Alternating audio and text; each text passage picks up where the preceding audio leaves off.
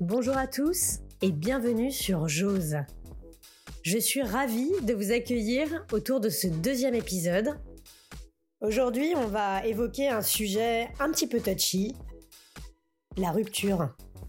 Alors, c'est pas très joyeux comme sujet, je vous l'accorde, mais on va essayer de dédramatiser tout ça ensemble, on va essayer de répondre à certaines questions qu'on peut se poser autour de ce gros mot. Est-ce qu'on peut appeler ça un gros mot finalement? Alors je vous ai posé la question sur Instagram, j'avais vraiment besoin de voir un petit peu quel mot vous venait à l'esprit quand euh, on évoque ce terme rupture. Pour l'épisode d'aujourd'hui, je vais parler de rupture amoureuse. Alors bien entendu, on vit des ruptures euh, complètement diverses et variées hein, dans les relations humaines, mais celle qui m'intéresse là, ça va être vraiment la rupture amoureuse. Alors c'est parti, je me lance. Quand on regarde la définition euh, de rupture sur Internet, la première définition c'est fait se casser, de se rompre. On a l'exemple de la rupture d'un câble. En médecine, on a la déchirure survenant brusquement dans un organe, rupture d'anévrisme. On a la cessation brusque de ce qui durait, donc rupture de relations diplomatiques. L'opposition entre des choses qui se suivent.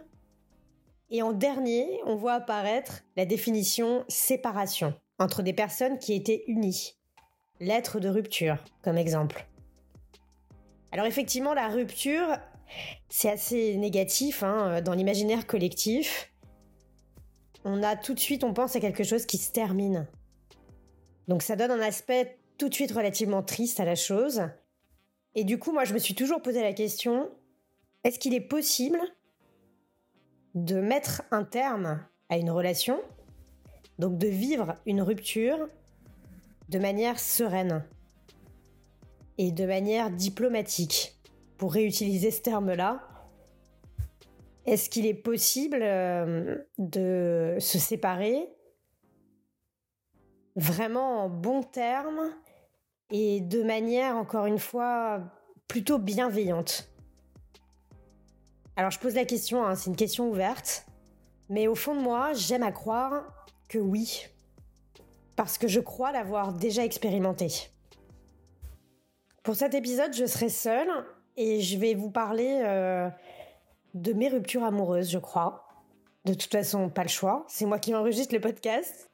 Je vais essayer de revenir à la première rupture que j'ai l'impression d'avoir vécue, la première rupture amoureuse, et mettre des mots sur les sensations que j'ai pu ressentir. J'avais 16 ans. C'était ma première euh, vraie relation amoureuse. La première personne avec qui je couchais. Donc là, il y avait vraiment euh, une part d'affect assez importante et assez intense. J'ai très envie de vous donner son prénom parce que aujourd'hui, euh, ça me fait beaucoup rire de me dire que ma première fois s'appelle Kevin. Merci la génération 90. Euh, Et en fait, euh, je suis restée deux mois avec cette personne parce qu'il a mis un terme à notre relation car je n'ai pas voulu un après-midi venir chez lui. Et alors c'était trop. Apparemment, j'ai refusé quelque chose qui n'était pas refusable à l'époque, et donc il m'a largué. C'était la première fois que je me faisais larguer. Je l'ai très mal pris, hein, autant vous dire que, voilà, déjà j'ai pas compris. Je me suis dit, mais mince, on peut larguer des gens pour ça Parce que j'ai refusé euh, de bouger mes fesses un après-midi. Euh. Là, j'en rigole beaucoup aujourd'hui avec le recul, parce que c'était il y a quasiment, bah, il y a très longtemps, hein, je vais pas vous donner le délai exact. Mais euh, sur le moment, je l'ai extrêmement mal vécu.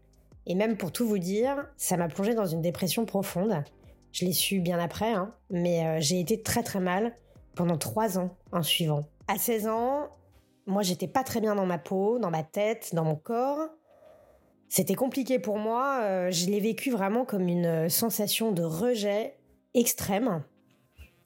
Et je me suis dit que bah, finalement, pour me protéger, je ne voulais plus avoir de relations euh, amoureuses avec, euh, avec des garçons, tellement j'avais eu mal à mon petit cœur. Alors les sensations ont été diverses et variées, j'ai eu l'impression d'être piétinée, enfin que mon cœur soit piétiné, c'était très désagréable, j'avais plus le goût de rien, j'avais plus faim, j'étais complètement renfermée. Et surtout je broyais du noir et je me repassais la scène en boucle en me disant qu'est-ce que j'aurais pu changer? En fait, je me remettais en question complètement. C'était terrible parce que c'était d'une intensité folle, mais je pense que quand on est adolescent et surtout quand c'est la première personne avec qui on partage une intimité telle, donc là c'était vraiment mes premières relations sexuelles, finalement euh, tout est décuplé. Et j'ai très très mal vécu la chose. Donc pendant trois ans, je me suis renfermée, en tout cas au niveau de mes relations euh, amoureuses. Je ne voulais plus me mettre dans une relation avec un garçon. Puis un été, je me suis quand même dit, allez ma fille, ça serait bien de se remettre un peu euh, en selle.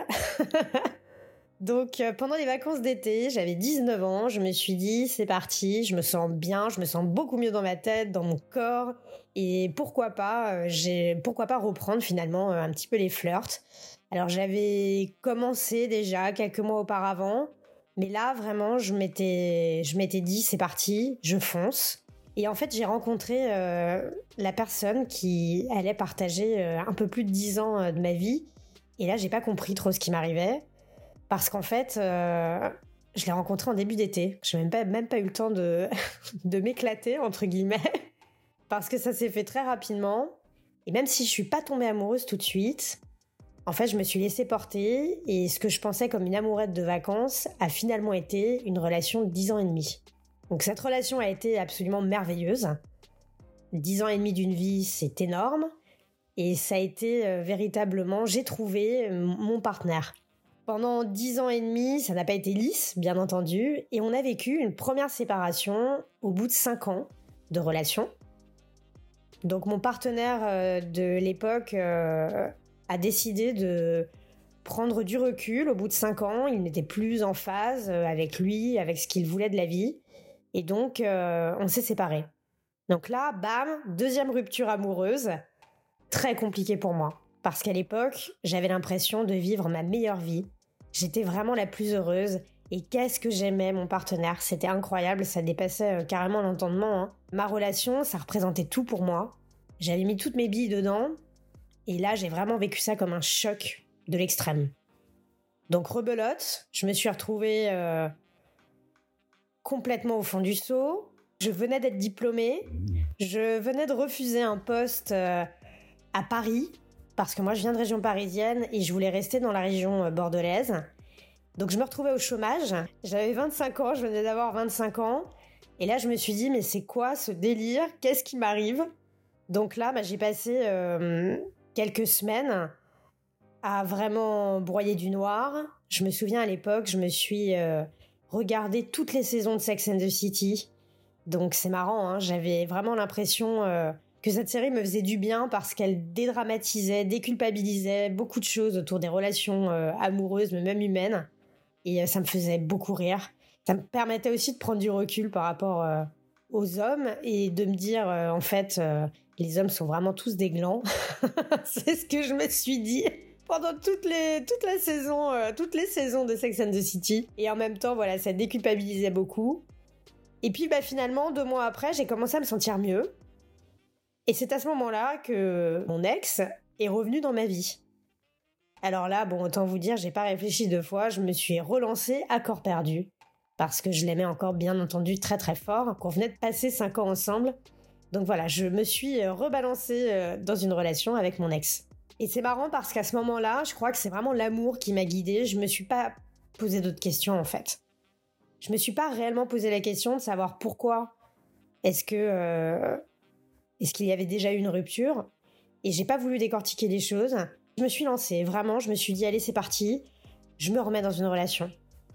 Parce que j'étais complètement guidée par l'amour et pas du tout par la réflexion. Alors on a repris notre petit train de vie. Et puis, cinq ans après, là pour le coup, c'est moi qui ai commencé à me sentir euh, un peu cloisonnée dans cette relation et puis surtout plus du tout heureuse, comme je vous l'évoquais dans le premier épisode du podcast. J'ai donc commencé à me poser des questions. Le Covid est passé par là aussi, les différents confinements. Et là, euh, tout m'est apparu, comme on dit je me suis sentie euh, vraiment pas en phase avec ce que j'étais en train de vivre. En fait, je me rendais compte que j'étais dans une relation euh, un peu toute seule. J'avais quelqu'un en face de moi qui avait beaucoup de passion. des passions qui prenaient énormément de temps, qui prenaient, qui empiétaient hein, très clairement sur notre couple. Et en fait, on n'avait rien à deux, quoi. Les seuls moments qu'on avait à deux, euh, c'était parce que finalement, moi, j'arrivais à m'adapter aussi euh, aux envies et aux besoins de mon partenaire de l'époque. Ça me convenait très bien hein, et ça m'a convenu pendant des années. J'ai accepté ce schéma-là. Sauf qu'en fait, bah là, j'approchais mes 30 ans et je me disais, mais mince, on n'a rien fait vraiment à deux. Et ça commençait à me peser beaucoup. Moi, je voulais à l'époque fonder une famille, avoir des enfants, me marier. J'avais envie d'avoir des projets en fait. Alors oui, c'est des projets euh, que la société veut nous imposer et là-dessus, je suis complètement d'accord aujourd'hui avec un petit peu de recul. Mais en tout cas, à l'époque, c'est ce que je souhaitais. Et j'avais une personne en face de moi qui était euh, complètement paniquée de l'engagement. Hein. Aujourd'hui, euh, je pense pouvoir mettre des mots là-dessus et qui n'était pas prêt du tout. Et en même temps, il ne m'avait jamais menti. Donc j'étais au courant. J'aurais pu partir bien avant, mais j'ai décidé de rester parce que c'est quelqu'un que j'aimais énormément et je ne me voyais pas en fait vivre ma vie sans lui. Ça c'est clair. Donc au fur et à mesure du temps, des sujets sont devenus un petit peu plus euh, compliqués à évoquer avec lui et c'était difficile parce que donc mon envie d'être euh, maman, de me marier revenait beaucoup parce qu'on avait beaucoup de gens autour de nous qui commençaient euh, eux à avancer un petit peu dans leur vie d'adulte et alors, dès que quelqu'un, des amis nous disait, ben, on attend un enfant euh, ou on va se marier, je m'effondrais. Alors, je m'effondrais intérieurement au début. Et après, quand j'étais seule, c'était terrible parce que je ne pensais qu'à ça. Et j'étais terriblement triste de ne pas pouvoir vivre cette vie-là. Et en fait, j'avais l'impression que je n'avais pas le droit de vivre cette vie-là alors que ce n'était pas le cas, c'est juste que je ne pouvais pas envisager ça avec la personne avec qui j'étais à l'époque. Mais c'était ok, en fait. Cette personne ne m'avait jamais menti. Quand on est avec quelqu'un, on a des schémas bien précis. Et en fait, quand on aime, on a vraiment envie de réaliser ça avec sa personne. Sauf qu'en face, bah, il est possible d'avoir quelqu'un qui n'a pas du tout envisagé les mêmes choses. Mais ça aussi, c'est ok en fait. C'est dans ces moments-là où je me suis rendu compte à quel point la communication était importante. À l'époque, je n'avais pas les clés. Et surtout, je n'arrivais plus à communiquer avec mon partenaire. J'avais quelqu'un en face de moi euh, très frileux bah, sur le fait d'évoquer ses sentiments ou ses ressentis, ses émotions. Quelqu'un de très dur, avec une carapace quand même très difficile à, percer. Et en fait, euh, bah, j'abandonnais, j'arrivais plus à communiquer. Nos moyens de communication, c'était euh, les engueulades, les cris et les disputes. Voilà, et en fait, ça marchait plus du tout, quoi. Et j'étais dans une profonde tristesse. C'est ce qui m'a réellement poussé à, enclencher euh, le mode survie, on va l'appeler comme ça, pour me dire, euh, eh ben, il faut que je me sorte de là, comment je fais? Donc en fait, le processus de rupture à ce moment-là, pour cette rupture-là, a duré euh, à peu près six mois, où en fait, je mettais des warnings. Alors, Vraiment, là aussi, hein, en termes de communication, c'est très naze. Je vous déconseille de faire ça. Autant aller plonger dans le sujet et, d'essayer, encore une fois, je vais utiliser ce terme-là, mais de décortiquer ses émotions, ses ressentis, surtout quand on est ensemble depuis très longtemps. L'important, c'est vraiment de communiquer. Je sais que cette phrase est très bateau, mais s'il y a bien un conseil que je peux donner, c'est celui-ci. Mais moi, j'arrivais plus à communiquer. Mon mode de communication était devenu les warnings, donc je disais attention, je n'accepte plus si je n'accepte plus ça, attention, je vais partir.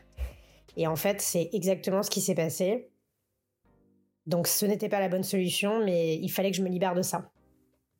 Et donc là, on va rentrer dans le vif du sujet, dans le dur. Donc j'ai pris mon courage à deux mains et j'ai annoncé à mon partenaire que je voulais me séparer. Et donc là a démarré le process de rupture. Je vous ai demandé donc sur Instagram de me donner des termes qui vous évoquaient la rupture. Et vous avez été nombreux à me répondre, et là où j'ai été extrêmement surprise, c'est qu'il y a des termes en fait qui reviennent très régulièrement. Et il y en a un qui m'intéresse particulièrement, parce qu'en fait on dit que la rupture, en règle générale, est vécue comme un deuil. Donc on fait le parallèle au deuil. Alors bon, le deuil, c'est terrible, hein, c'est quand on perd euh, un être proche, quand un être proche décède. Donc là, c'est vraiment une dimension euh, même encore différente.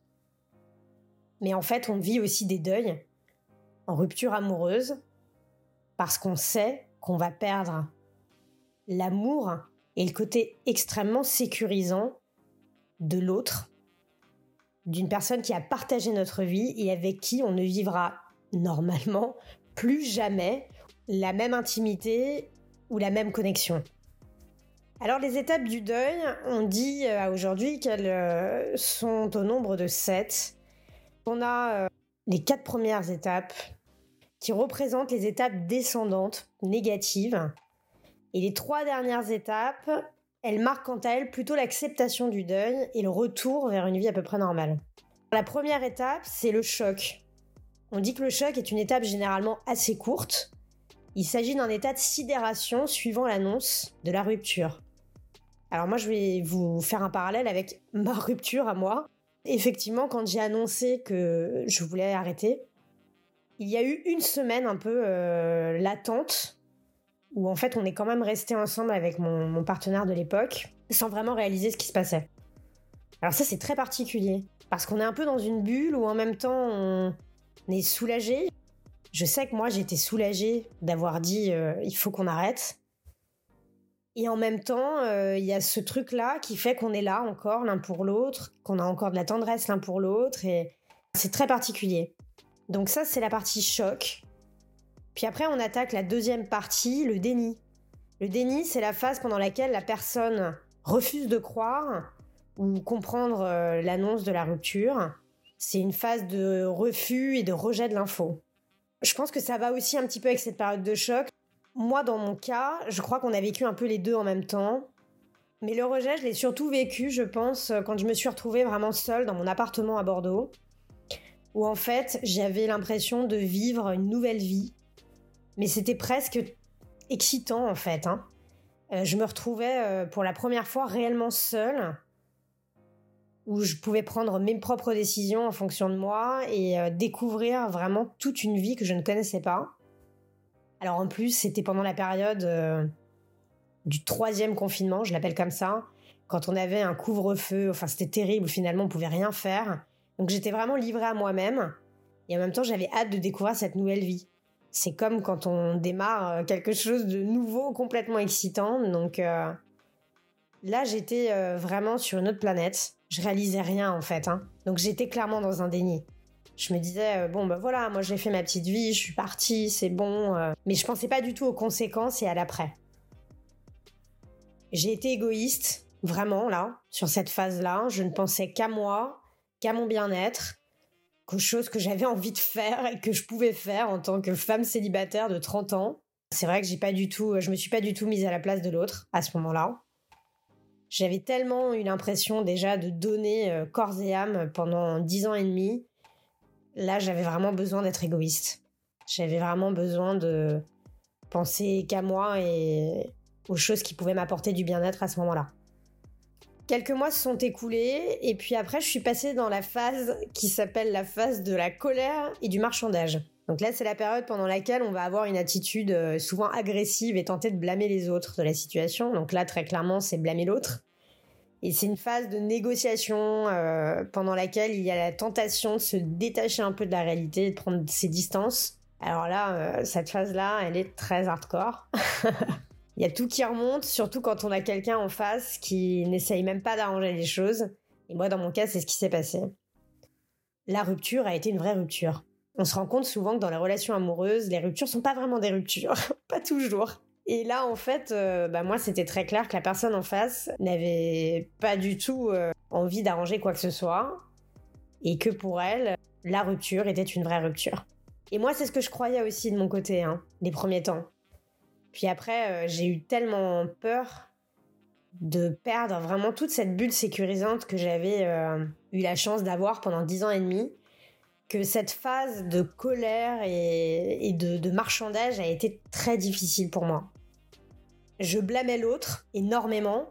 J'avais l'impression que tous les malheurs euh, qui m'arrivaient étaient vraiment de sa faute et, et je remettais même en question les dix ans et demi de relation. J'avais l'impression d'avoir été lésée en fait pendant dix ans et demi, ce qui est terrible, parce que pour le coup, j'avais porté cette relation à bout de bras. Je mettais tout sur la faute de l'autre. Euh, voilà, j'étais très en colère, mais aussi, je pense, très en colère euh, contre moi-même d'avoir. Euh, à l'époque, je me disais, j'ai perdu mon temps. J'ai perdu mon temps pendant dix ans et demi. Et j'ai fait ça pendant dix ans et demi pour me mener à rien, quoi, en fait. Hein.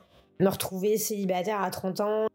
Et c'était plus du tout un plaisir, hein, très clairement, quand j'ai eu cette phase-là. C'est une phase qui est essentielle, qui est essentielle pour se re-questionner, se challenger aussi, et puis surtout pour euh, aller creuser au plus profond de soi, pour se dire mais mince, pourquoi est-ce que ce schéma me fait autant de mal? Et finalement, euh, quelles sont les émotions qui sont qui sont titillées quoi Une phase très deep qui va nous permettre bah, aussi de nous remettre en question. On n'a pas forcément envie d'y aller, hein. on n'a pas forcément envie de se mettre le nez dans la merde, ça c'est clair. Mais pourtant, je crois que c'est essentiel, hein. surtout quand on vit des changements, des chamboulements comme ça aussi importants. Et c'est d'ailleurs là où on glisse dans la phase euh, de la, douleur et la tristesse. Donc euh, la frontière est assez fine. Hein.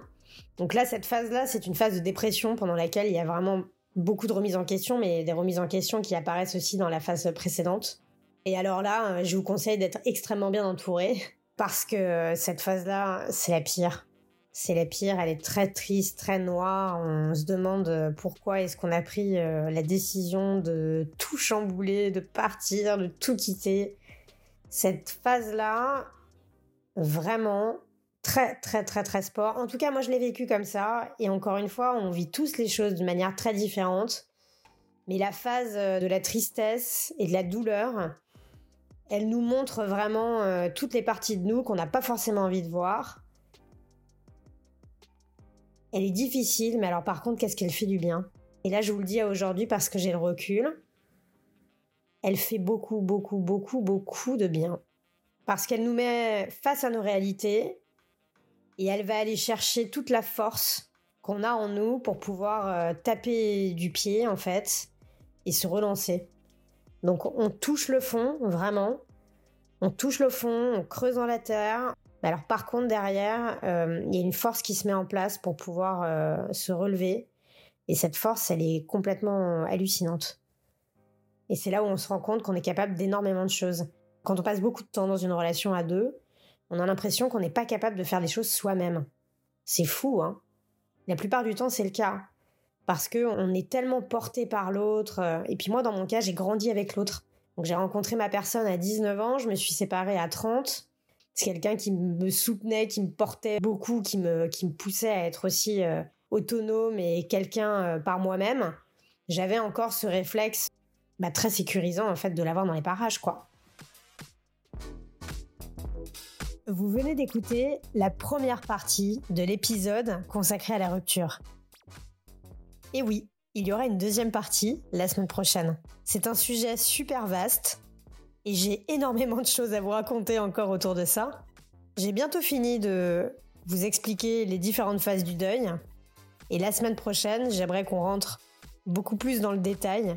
Donc pas de mon expérience, mais de la réaction euh, émotionnelle que peut engendrer une rupture et voilà, de parler du sujet de manière un petit peu plus globale. Je vais vous souhaiter une très belle soirée, une très belle journée. Et puis je vous dis à très bientôt sur Jose.